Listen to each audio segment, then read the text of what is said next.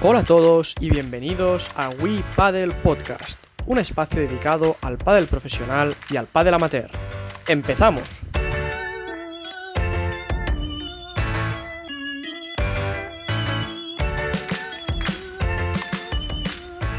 Buenas a todos, bienvenidos al séptimo capítulo de We Paddle Podcast. Eh, estamos encantados una vez más de teneros aquí escuchándonos. Nosotros somos Uri, Nacho, Xavi y yo mismo Chete del equipo Pulidep. Hola a todos, bienvenidos compañeros. Buenas chicos. ¿Qué tal? Hola a todos. Buenas. Eh, bien, hoy contamos con la visita de Tony Bueno, jugador de World del Tour y actual número uno de Cataluña. Bienvenido, Tony. Hola, muchas gracias a todos por, por haberme invitado. Gracias a ti por dedicarnos este ratito aquí con nosotros. Antes de, de empezar, Xavi, como siempre, nos repasa un poquito tu trayectoria Bienvenido, Tony. Gracias por estar con nosotros. Eh, Tony Bueno, actual número uno del ranking catalán y número 57 del ranking Golpa del Tour junto a Rubén Rivera. Nacido el 23 de agosto del 90 en Barcelona, eh, integrante de la selección catalana absoluta, eh, campeón de torneos oro, Grand Slam, Super Grand Slam de la Federación Catalana campeón de Cataluña por equipos y actual campeón absoluto de Cataluña. Y en cuanto a Vuelta del Tour, has hecho varios cuartos de final y octavos en el 2018 y este último 2019, tres octavos. Una carrera muy, muy buena, Tony. Sí, bueno, la, época de menores la tengo un poco olvidada, porque bueno, no, no, no jugué mucho tiempo. Pero bueno, eh, muy contento de estar en el momento que estamos con Rubén. Una pena esto del, virus que nos ha frenado un poquito. Pero, pero bueno, estamos con, confianza y, con ganas de, arrancar otra vez. A ver, a ver si no tardamos mucho. Ahora que dices esto de, los menores, eh, Tony. Eh, ¿Cuándo empezaste a jugar a pádel? ¿Cómo te dio esto del pádel? Yo empecé con seis añitos en Cambelic, que mi padre jugaba con amigos allí y yo iba a verlo, porque yo jugaba tenis desde los tres, cuatro añitos y entrenaba tenis. Entonces, cuando vi el pádel también me, llamó la atención. Y uno de los amigos de mi padre también traía a su hijo, que era de mi edad, y pues nos metíamos a jugar después de, que ellos acabaran y tal, y nos apuntaron a clases con Jaime Carreras en Cambelic. Mítico, Jaime Entonces, Gran Jaime. Entonces, bueno, con Jaime empezamos con siete añitos y jugamos nuestros primeros torneos en Benjamín, tal, y bueno, nos metían unas tundas brutales, claro. Y bueno, y con nueve años ganamos Campeonato de Cataluña. Un año después de las tundas, pues entrenando un año, ganamos Campeonato de Cataluña. Así que bien. Y nada, y luego seguí jugando menores. Eh, siempre nos encontrábamos en las finales contra Borja Raventós y Jaime Munso.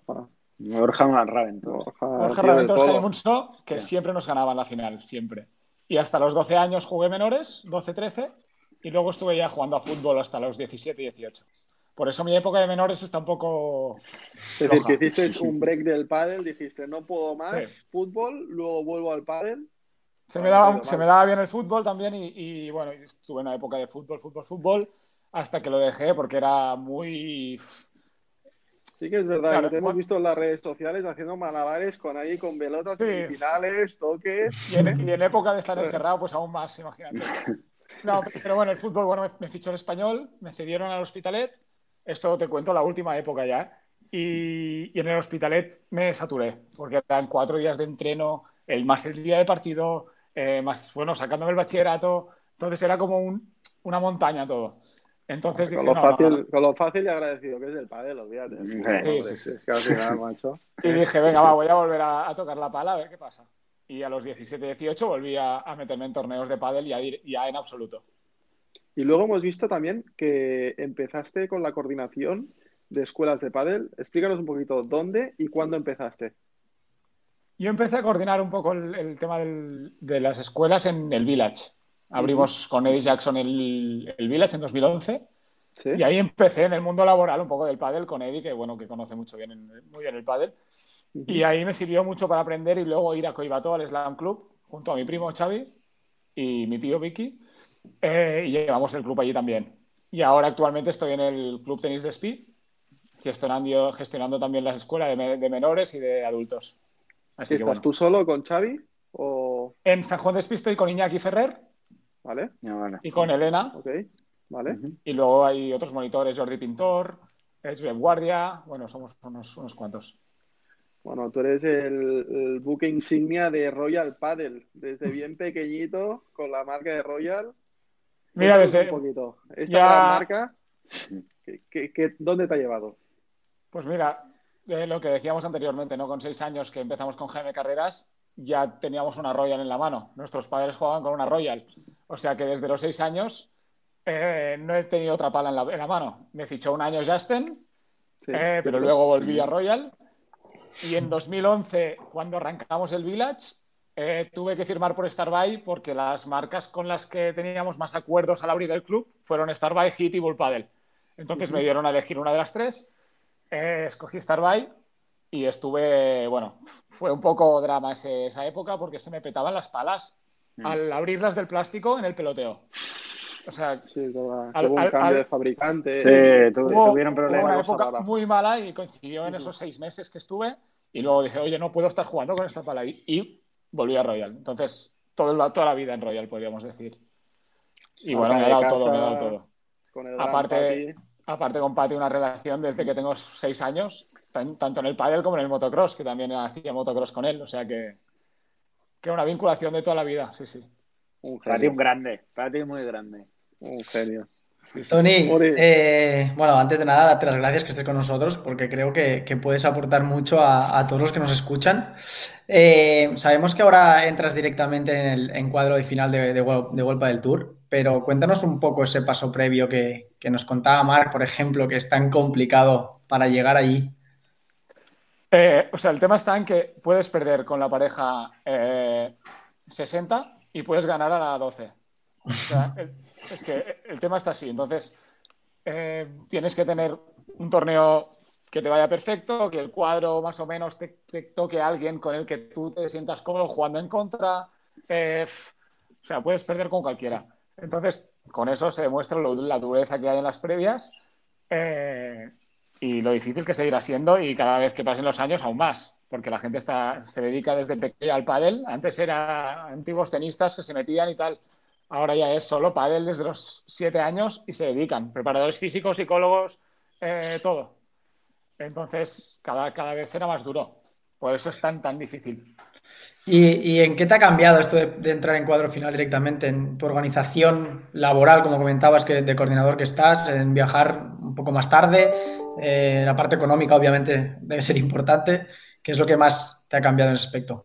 Bueno, estamos entrando en cuadros finales solo en Masters. De no Open aún estamos fuera, así que, que, sí que hay semanas que tenemos que viajar el, el lunes por la mañana para entrar en previa y jugar el martes por la mañana el primer partido y cuando entramos en cuadro ya depende, al ser máster, también te puede tocar el martes. O sea que normalmente nos montamos para viajar los lunes por la mañana y el club ya, ya conoce eso y, la vuelta la dejamos abierta porque puede ser que vuelvas el mismo lunes por, la, bueno, el mismo martes por la tarde, juegas el martes por la mañana y el martes por la tarde ya con la calentura te estás mirando un vuelo de 300 pavos, que ya ha pasado varias veces, o, volver el viernes, que también ha pasado. O sea que la vuelta nunca, nunca la cogemos, a no ser que sea Buenos Aires o tal, que ya la coges con, margen. Con antelación. Sí. Y como decíamos, estás número uno de Cataluña. ¿Cómo, puedes compaginar estos dos circuitos? ¿Es fácil las fechas? Eh, no sé si hay entrenos diferentes o compañeros diferentes. Cuéntanos un poco. Yo creo que nosotros lo eh, sabemos, pero no todo el mundo. Bueno, los entrenos son depende de la semana, si viajas mucho o no, hay entrenos más duros o no, todo depende de la semana. Constante contacto con el preparador físico y el entrenador, a ver qué, hacemos esa semana, eh, qué es lo que viene después para meter más, carga o menos. Pero los entrenos no son eh, preparando el circuito catalano, preparando el golpe del tour. O sea, mm, con Rubén, desde el principio nos hemos tomado el, el hecho de que el circuito catalán nos sirve de entreno para luego ir a viajar. ¿Sabes? Entonces, el jugar partidos del circuito catalán eh, nos hace entrar en, una dinámica de decir, venga, vamos a jugar este partido de esta manera y seguir una táctica para luego en golpe del tour no salirnos de esa táctica, ¿sabes? También depende de contra quién juegues y tal, pero el circuito catalán nos va súper, súper bien. Y a nivel de fechas no tenéis problema, ¿no? A nivel de, no, no hay muchas... Sí que tienen problemas los que entran en las pre previas, como es en caso de mi hermano, por ejemplo, que, está en un nivel que puede llegar a hacer una final de circuito catalán y no podría jugarla porque el domingo tiene que estar jugando en Sevilla. O sea que, ahí está el problema. Entonces, eh, que yo he pasado también por eso, pero cuando yo estaba en la pre-previa, empezábamos el lunes igualmente. O sea que ahora el tema, los cuadros están más grandes y tal, y bueno, se empieza antes. La, gente dice que en el pádel físicamente eh, no, o sea, no, no, es consciente de lo bien que se ha de estar y más a vuestro nivel, ¿no? Porque realmente, o sea, ¿cuántos partidos has de jugar en la pre-previa luego en la previa para llegar al cuadro final. Es una brutalidad. Es una locura. Es una locura. Yo, mira, cuando jugaba pre-previas, he tenido la suerte de hacer desde pre-previa hasta octavos cinco veces con cinco compañeros diferentes. Ah, qué de locos. Fundido, ¿no? Eh, en un día, dos partidos. Acabas deshecho. tres horas. lavando ropa todo el día. Eh, bueno, Claro. Eh, luego está el tema de la bolsa, ¿no? Que te llevas tres conjuntos y luego vas a utilizar seis. Tú, te llevas tres pensando, hostia, la voy a hacer previa, contento. pero de repente en la previa pasas, pasas, pasas, hostia, venga, fregando ahí en la bañera. Bueno, bueno, bueno. Pero sí, sí, no, no, lo que tú dices, el físico es súper importante. Eh, a nivel de resistencia, de aguantar tantos partidos y a nivel de un partido solo también, el físico, o sea, para mí es el 40% físico, 40% táctico y 20% el técnico. O sea, eh, la táctica es hiper importante y el físico también. O sea que. Sí, sí. Podemos, podemos decir que se ha profesionalizado todo, ¿no? Mucho más. Muchísimo, muchísimo. Por eso lo que decía antes, que, los niños ahora ya desde bien pequeños se dedican al pádel y, se está demostrando que están subiendo. Yo tengo la suerte de entrenar a menores que están jugando muy bien, o sea, que yo me tengo que meter a, jugar con ellos y, a veces digo, hostia, hostia, ojo, ¿eh? No sé, si, jugar, no sé si jugar un tiebreak es que tengo torneo este fin de igual voy de confianza un poco bajo, ¿sabes? o sea, que están a, un nivel brutal y cosa que me encanta, ¿eh? Ver cómo el pádel sigue creciendo y, y, bueno, y que no pare, ¿no? Y que siga así. Tony, eh, antes hablamos del circuito catalán. Eh, mójate un poco. Para ti, ¿quién crees que es el mejor revés y la mejor derecha? Dejando fuera a vosotros. ¿Quién te gusta más? ¿De revés Dejando fuera a Rubén y a mí. Dices. Eh... Luego ya pues saltamos te... para el Tour y... Total sinceridad, yo te diría que Tunet y San Martí, que son ahora mismo la pareja 2, y individualmente creo que son el mejor revés y el mejor derecha. Eh, Tony, creo que todos sabemos lo que has trabajado para llegar aquí. Creo que eres un tío bastante currante. No sé si lo del tema del hospitalet te, marcó de, entrenar tantos días. Eh, sabemos que has tenido unas habilidades deportivas buenas, aunque no has tenido ese don que igual otro nace con eso, sobre todo para el mundo del pádel. Recordemos que hasta yo te ganaba cuando éramos más jóvenes. Me ganabas fácil. eh, ¿qué, es esa parte que, has entrenado más durante, desde que iniciaste el mundo del pádel al nivel más o menos serio hasta ahora? ¿Es la parte física que se te ve que estás como un toro, o de los que te conocemos, o esa parte táctica, técnica que estabas hablando hace un momento? Eh, lo he tocado un poco todo. Eh, puedo decir que lo que me vino muy bien, que no le he dicho a mucha gente, es eh, entrenar y competir con Josué. O sea, la pantera, sí. sí. Josué, Josué me hizo abrir los ojos y ver realmente lo que era la competición y lo que era eh, cagarse en. No diré lo que viene después. Pero, o sea, que yo lo pasaba, entre comillas, mal jugando con él por la presión que tenía encima, pero me vino impresionante esa presión, porque de cabeza me, me, hice muy fuerte. En cualquier momento del partido sabía cómo jugar eh, y me vino súper bien. La evolución que hice un poco desde que empecé a competir después del fútbol hasta ahora, pues bueno, un poco lo de Josué y evidentemente los entrenos técnicos y ir mejorando los golpes que los tenía bastante olvidados. Eh, pero sí, evidentemente entrenando. El físico, el, el pádel, todo. Y, esa parte psicológica que, has tenido que mantener, como estabas hablando ahora con Josué, por ejemplo, eh, al final eh, no has tenido altibajos que muchas parejas tienen y, creo que esa regularidad que tú has tenido, creo que es muy, muy difícil de mantener, ¿no? No sé, eh, ¿cómo has gestionado esa parte que, para mí, sinceramente, yo como persona lo veo tan complicado? Porque en un partido me puedo ir, pues en, una semana tener dos torneos o tres, es, lo, veo, lo veo complicadísimo. Eh, yo me considero un jugador con la cabeza, o sea, que soy muy, muy frío. O sea, no, no me voy a, a, quemar nunca, porque soy bastante ordenado y bastante frío en ese aspecto. Entonces, por eso, con he jugado con mucha gente y con todos me he llevado súper bien. Nunca he tenido un problema con nadie. Siempre he jugado adaptándome al que tenía al lado y bien. Por eso he tenido la suerte desde pre-previa llegar a octavos con cinco diferentes, que esto es muy difícil. Eh, entonces, la, cabeza siempre la he tenido bastante a, sitio, a su sitio. Eh, entonces, bueno, me ha, ayudado, eso me ha ayudado, porque si fuera un jugador que me quemo a la primera y, joder, este tío no mete una, no sé qué, entonces me volvería loco. Pero no, no ha sido el caso. Que hay, muchos, me, me incluyo. Tanto por eso, por eso te digo que, que el pádel da pie a eso. Entonces, bueno, yo he tenido la suerte de tener la cabeza bastante amueblada en ese aspecto y, no, y no irme mucho de los partidos. Es increíble, con, los gritos que os pegáis en el golpe de tú en la pista, macho. Hostia, sí, sí, bueno. no se va. Y aparte, las previas, previas, parece un, circo eso. Sí, sí, sí, no, no, es, es, un concierto. la jungla. vamos, venga, va, Sí, sí, sí, sí, sí. sí, sí. Y bueno, y, acierto de él o fallo. Todo, todo, pero en el primer juego, ¿eh? o sea, es. Primer juego tiras un resto y tiras un resto a medio cristal y hostia, y, te pega un grito que dices, ¿pero qué ha pasado?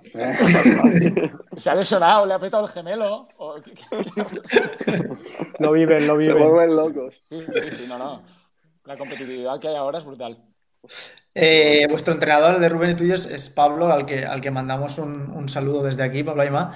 Eh, ¿Qué es lo que trabajáis juntos más? Eh, con Rubén, tú, Pablo, ¿qué es lo que más hincapié os pone? ¿Trabajamos psicológica? Evidentemente un poco todo, ¿no? Pero sí que nos intenta que nos parezcamos jugando a las parejas que están arriba. Él se fija mucho en Sanio, entonces él quería que nos pareciéramos un poco a la estructura que llevan Maxi y que llevaban Maxi y Sanio. Él se fija mucho en ellos. Entonces, eh, bueno, nos adapta un poco el juego que tenemos nosotros al que hacen ellos. Eh, de, de, Rubén jugar un poquito más adelantado y ir trabajando un poco más y de repente yo irme para adelante también, pero bueno, con paciencia. Entonces, bueno, trabajamos mucho en ese, aspecto y luego cada uno tiene sus, eh, sus cosas técnicas, ¿no? También. Entonces, como también entrena con nosotros eh, Arumi, que también viene con mi hermano a veces, eh, Pablo se va solo con uno en una pista en la otra pista hacemos más controles o puntos o tal. Entonces, trabajamos el tema técnico con Pablo en la pista que estamos solos.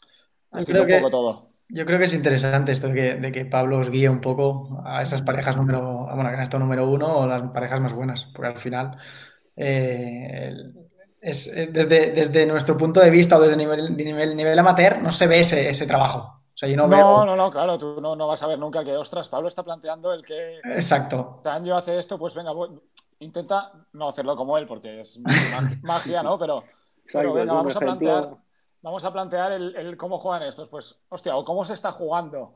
Eh, hostia, el Maxi está todo el rato tirando el globo yéndose para adelante y ya buscando así de revés el bloqueo para luego meterlos los dos.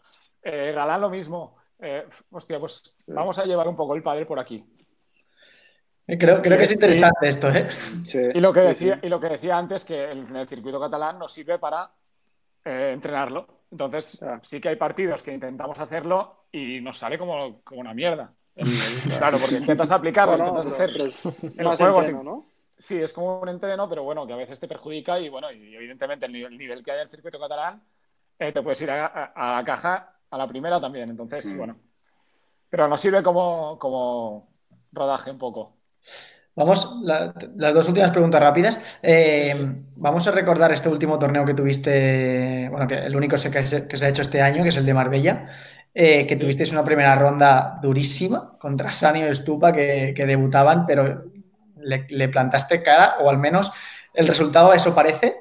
¿Cómo visteis vosotros eso? ¿Visteis que eran muy superiores y cuando quisieron pudieron acelerar? ¿Os visteis ahí en el partido? Y, un poco en la línea de esta pregunta, ya perdona, ¿eh? ¿Qué, crees que os falta para dar ese pasito para acabar ganando a estas parejas?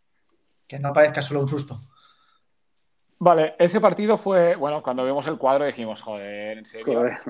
mira que hay parejas, tío. Pedro. bueno, sí, pero bueno, dijimos, bueno, oye, su primer torneo, ojo, ¿sabes? Mm. Entonces, bueno, entramos en el partido eh, con el saque, muy, ganando el saque bien, cómodos. Eh, algún punto de oro, que hubo lo ganamos, entonces eso te da un poco de subidón, ¿no? Porque dices, hostia, si me ganaban este punto me hacían break, pero no, estoy ahí, estoy ahí, estoy ahí. Entonces, bueno, llegamos al tie break. No, perdón, hicimos break. Con 5-5 hicimos break. y tuvimos 6-5 y saque, y ahí se nos pusieron 0-40, que dices, ¿por qué ahora? O sea, no puede ser en el, en el 0-0 del, primer, del segundo set. Cuando quieras. Entonces, bueno, eh, dijimos, bueno, vamos a intentar empezar el segundo set bien, que no se nos vayan ahí. Y empezamos 3-0 arriba, jugando súper bien. Y en el 3-0 hubo punto de oro, que ya si nos metíamos 4-0 ya, ojo. Pum, nos ganan ese, ese punto de oro, que era, que era break. ¿Quién restó? No, sacábamos nosotros. Ah. Ah, de ellos, ¿quién restó de ellos, dices? No, pensaba que era para hacer el break vosotros. Punto de oro sacando nosotros. Sí, sí, era 3-0 y saque. O sea que estábamos muy bien. O sea, ya habíamos ganado puntos de oro en los primeros juegos también. O sea que estaba muy igualado. Y ahí nos ganan ese punto de oro. El siguiente juego nos lo ganan en blanco súper fácil. Luego nos hacen break fácil. Y ya nos metieron 6-3. Ya fue, ahí sí que nos pasaron por encima. Del 3-2 al 6-3 fue una, fue una masacre. Pero lo que, lo que intentamos hacer era eh, entrar en el partido desde el principio y delante tuyo están, con todos los respetos y que juegan muy bien, ¿eh? Gerard Godo y Aitor García. No están Estupaisaño. Porque si entras en, la pista pensando la tunda que me va a pegar esta gente son la pareja 3, tal, no sé qué. No, no. Tú entras pensando que son cualquier pareja del circuito catalán con la que juegas cada fin de semana y que tienen los mismos golpes que tú. Entonces, bueno, eh, te lo planteas un poco por aquí.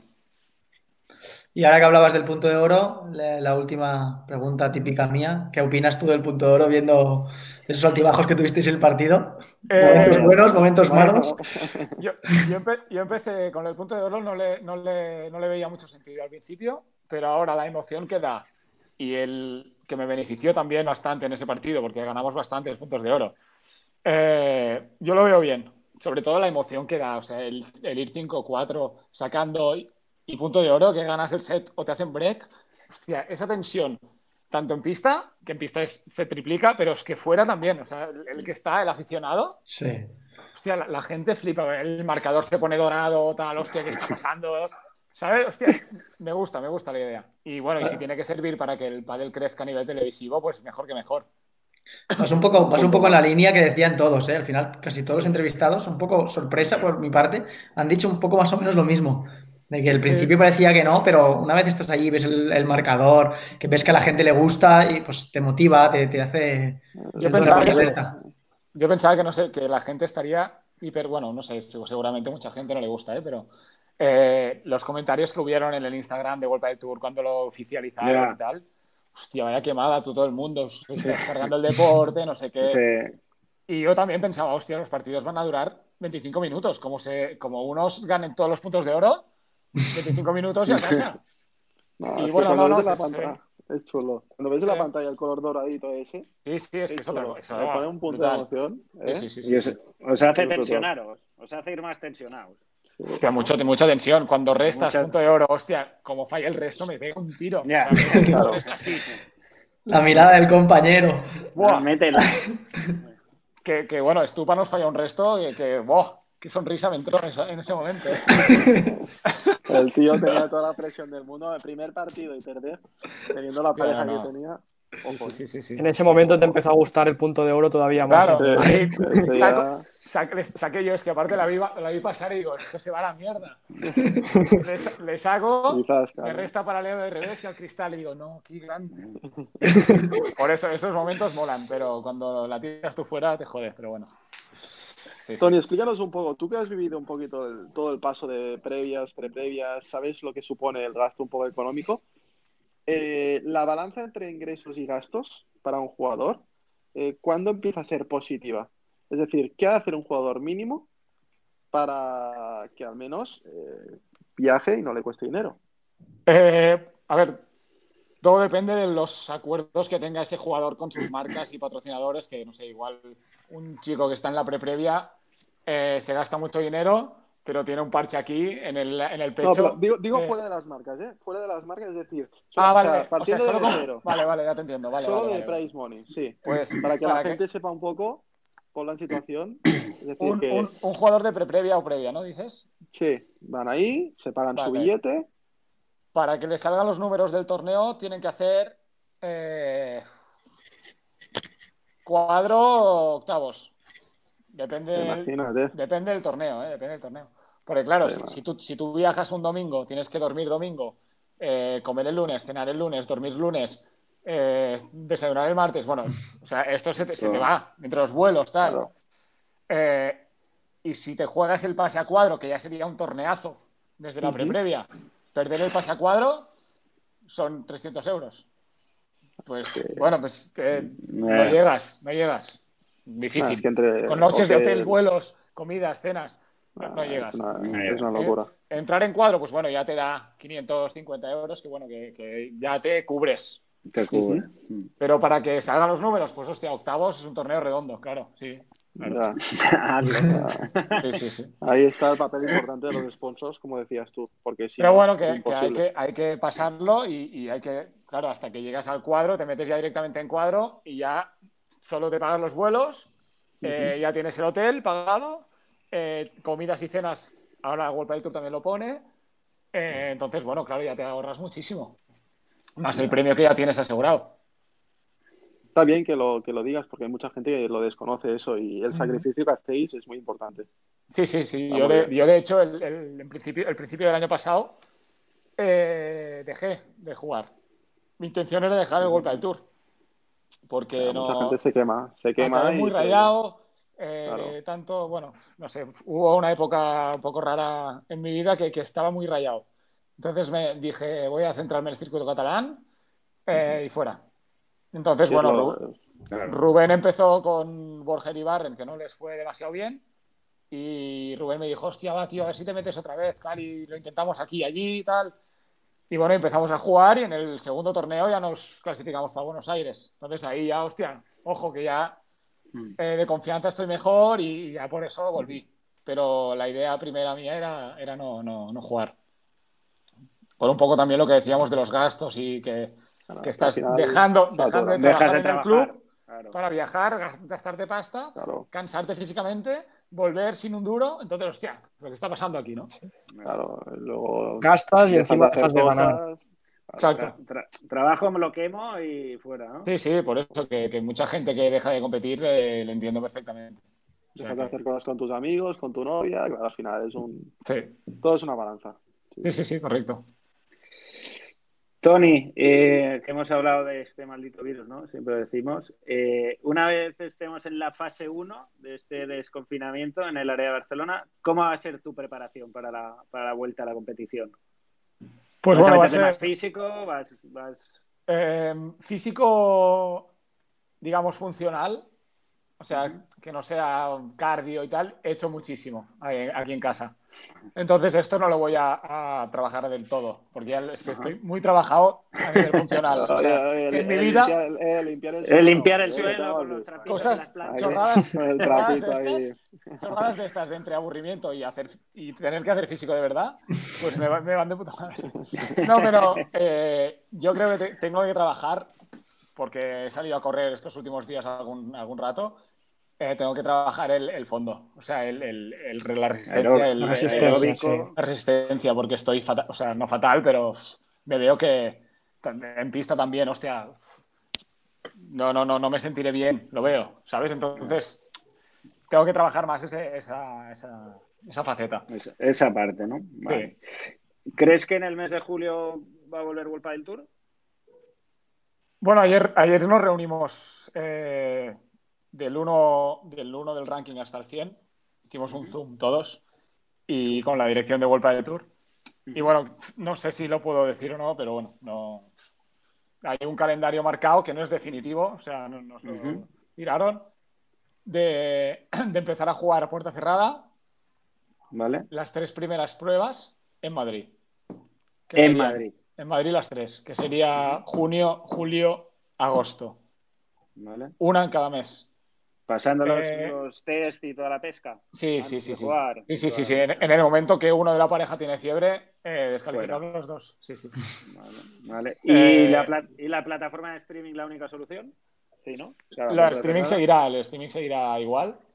Eh, pero bueno, que, dicho esto de, Madrid, teniendo reservado, que ya tienen reservado el Madrid Arena para montar ahí un pabellón, si es que se hiciera así, eh, pero que no es definitivo, o sea que no, os quedéis con esta idea porque está, planteado. pero serían tres, ¿no? es una hipótesis. Sí, sería un julio. Serían las tres iguales, Madrid Arena. Sí, y en septiembre ya en teoría arrancar normal. Con Valencia, Barcelona y ya está. Y también teniendo en cuenta si se hacen las pruebas internacionales o no, que no creo que Brasil, México y Buenos Aires con las circunstancias que hay por ahí quieran meter una pasta de locos para meter una central con mil gradas, no creo en esta época, pero bueno. Más las restricciones, que si te meten 14 días antes, pues lo que dicen, antes de entrar en un país, será complicado. Será realmente la solución pasa un poco, ¿no? A lo mejor por, por hacer una pequeña plataforma de pago, lo que decía Xavi, ¿no? El streaming y a lo mejor cobrar un pequeño canon a cada persona que lo quiera ver, no lo sé. ¿eh? Sí, pero bueno, ayer en la reunión también se, comentó, estuvimos una hora y media casi reunidos y se comentó también esto, de que no, no harán pagar a la gente. No harán pagar. Los únicos que, que, pagarán serán los, creo que los suecos, porque tienen no sé qué plataforma y que tienen que, no sé, una cosa rara de los suecos. Pero que aquí no, aquí no lo van a hacer. Vale. Vale, y ya, ya por último, mi, mi última pregunta es eh, que, como he dicho, el fútbol ha sido una de, tus aficiones. ¿Alguna afición más, aparte de fútbol pádel? El tenis de toda mi vida también, aunque no lo puedo practicar mucho. Y el golf, que también me encanta, que alguna mañana me escapo con algún, algún amigo pitch and pad, porque golf grande tienes que estar todo, todo el día. Porque, Cinco horitas ahí perdidas. Y tienes, iremos, y tienes que... Sí, claro. Y mira que le has dicho Nachito. porque jugar a golf, jugar a golf con prisa es lo peor. O sea, mm. es como es peor que, que, el padre mojado. O sea, nunca. Entonces, hay que ir con calma, entonces intento jugar pitch and pad para tener tres horas tranquilo, sí, tomar algo después, eh, mirar la tarjeta, que he matado, pero cómo puede ser un 7 en el lobby más fácil. Sí, sí, y aún y todo es muy psicológico, ¿eh? también el pitch and pad, pero el golf es otro deporte. El golf es, es, una locura. Sí, sí, no, no. Yo prefiero el golf, pero es que por tiempo no, no me lo puedo permitir. O sea que nada. Muy bien. Pues Chete te hará el test rápido que hacemos a todos nuestros invitados. Sí, Tony, vamos a ello. Son preguntas cortitas. Vale. Empezamos. Eh, un jugador de pádel. Eh, Pablo Lima. El mejor jugador de la historia. Vela. El mejor Smash. Lebron. La mejor víbora. Eh, Sanio. Jardim, Sanio. La mejor volea de derecha. Estoy visualizando cuando jugado contra mí. ¿eh? bien, bien, analiza. Volea de derecha. Eh... Hostias. Eh, ¿Puedo tener tiempo para pensar? No, ¿no? Hay que... sí, es rápido, es rápido, es rápido. este es rápido. Eh... Si no, le hacemos un pasapalabra, ¿eh? Ya, pero quiero decirlo y que sea, que sea bueno, ¿sabes? Uri Soler, Uri Soler. Uri Soler, la que vamos de todos lados. Uri ha dicho que quiere que sea serio. Volea derecha, eh, Lima. ¿Y de revés? Volea de revés. también la esquina de Lima, la reja me mata, Lima. Perfecto, Lima ganador de las voleas. La pareja más complicada. Pareja más complicada. Eh, hostia. Eh, Paquito Lima, yo creo. Perfecto. La pareja con más potencial ahora mismo en el circuito. Con más potencial yo veo... Potencial significa que esté un poco abajo y que tenga que subir un poquito. Sí, exacto. Sí, exacto. Yo veo muy eh, Piñeiro y Alex Ruiz. Perfecto. ¿Y la sede de Wolpa del Tour que más te gusta? Pues en la ciudad que mejor resultados he hecho toda mi vida, que es Valladolid. Perfecto. Y por tanto, tu victoria más especial. Valladolid. Eh, Valladolid. Bueno, sí, Valladolid. que son cortas. Te, puedes explayar. No, porque uno, uno de, mis, de mis ídolos de toda la vida es Gaby Reca, desde pequeño que lo veía y un día lo gané en Murcia. Entonces, bueno, en Murcia también lo, recuerdo siempre, ¿no? Pero eh, Valladolid siempre ha sido la ciudad que más me ha ido bien, no sé. Siempre he jugado buenos torneos y siempre le tengo un cariño especial. Perfecto, pues con esto terminamos el test rápido ralentizado. Y bueno, me gustaría aprovechar para, recordar a los oyentes que pueden hacer preguntas a todos los invitados a través de Instagram en arroba wipa del podcast o también en nuestra página de Facebook wipa del podcast para que se las hagamos a los invitados durante el programa. Y pues por último, Tony, para terminar, como deportista de élite que eres, ¿algún consejo que darías a la gente así más amateur para cuando vuelva a la pista? Para evitar lesiones, Sí, eh, ayer lo dije en otra entrevista que, no quieran quemar los cartuchos a la primera, que no, quieren, que, no quieran jugar tres horas seguidas eh, porque se van a romper.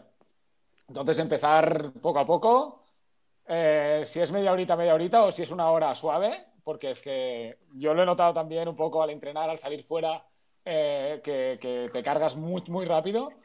Y bueno, eso sería el consejo de empezar poco a poco. Perfecto, Tony. Pues ya sabéis, a dosificaros cuando volvamos a las pistas.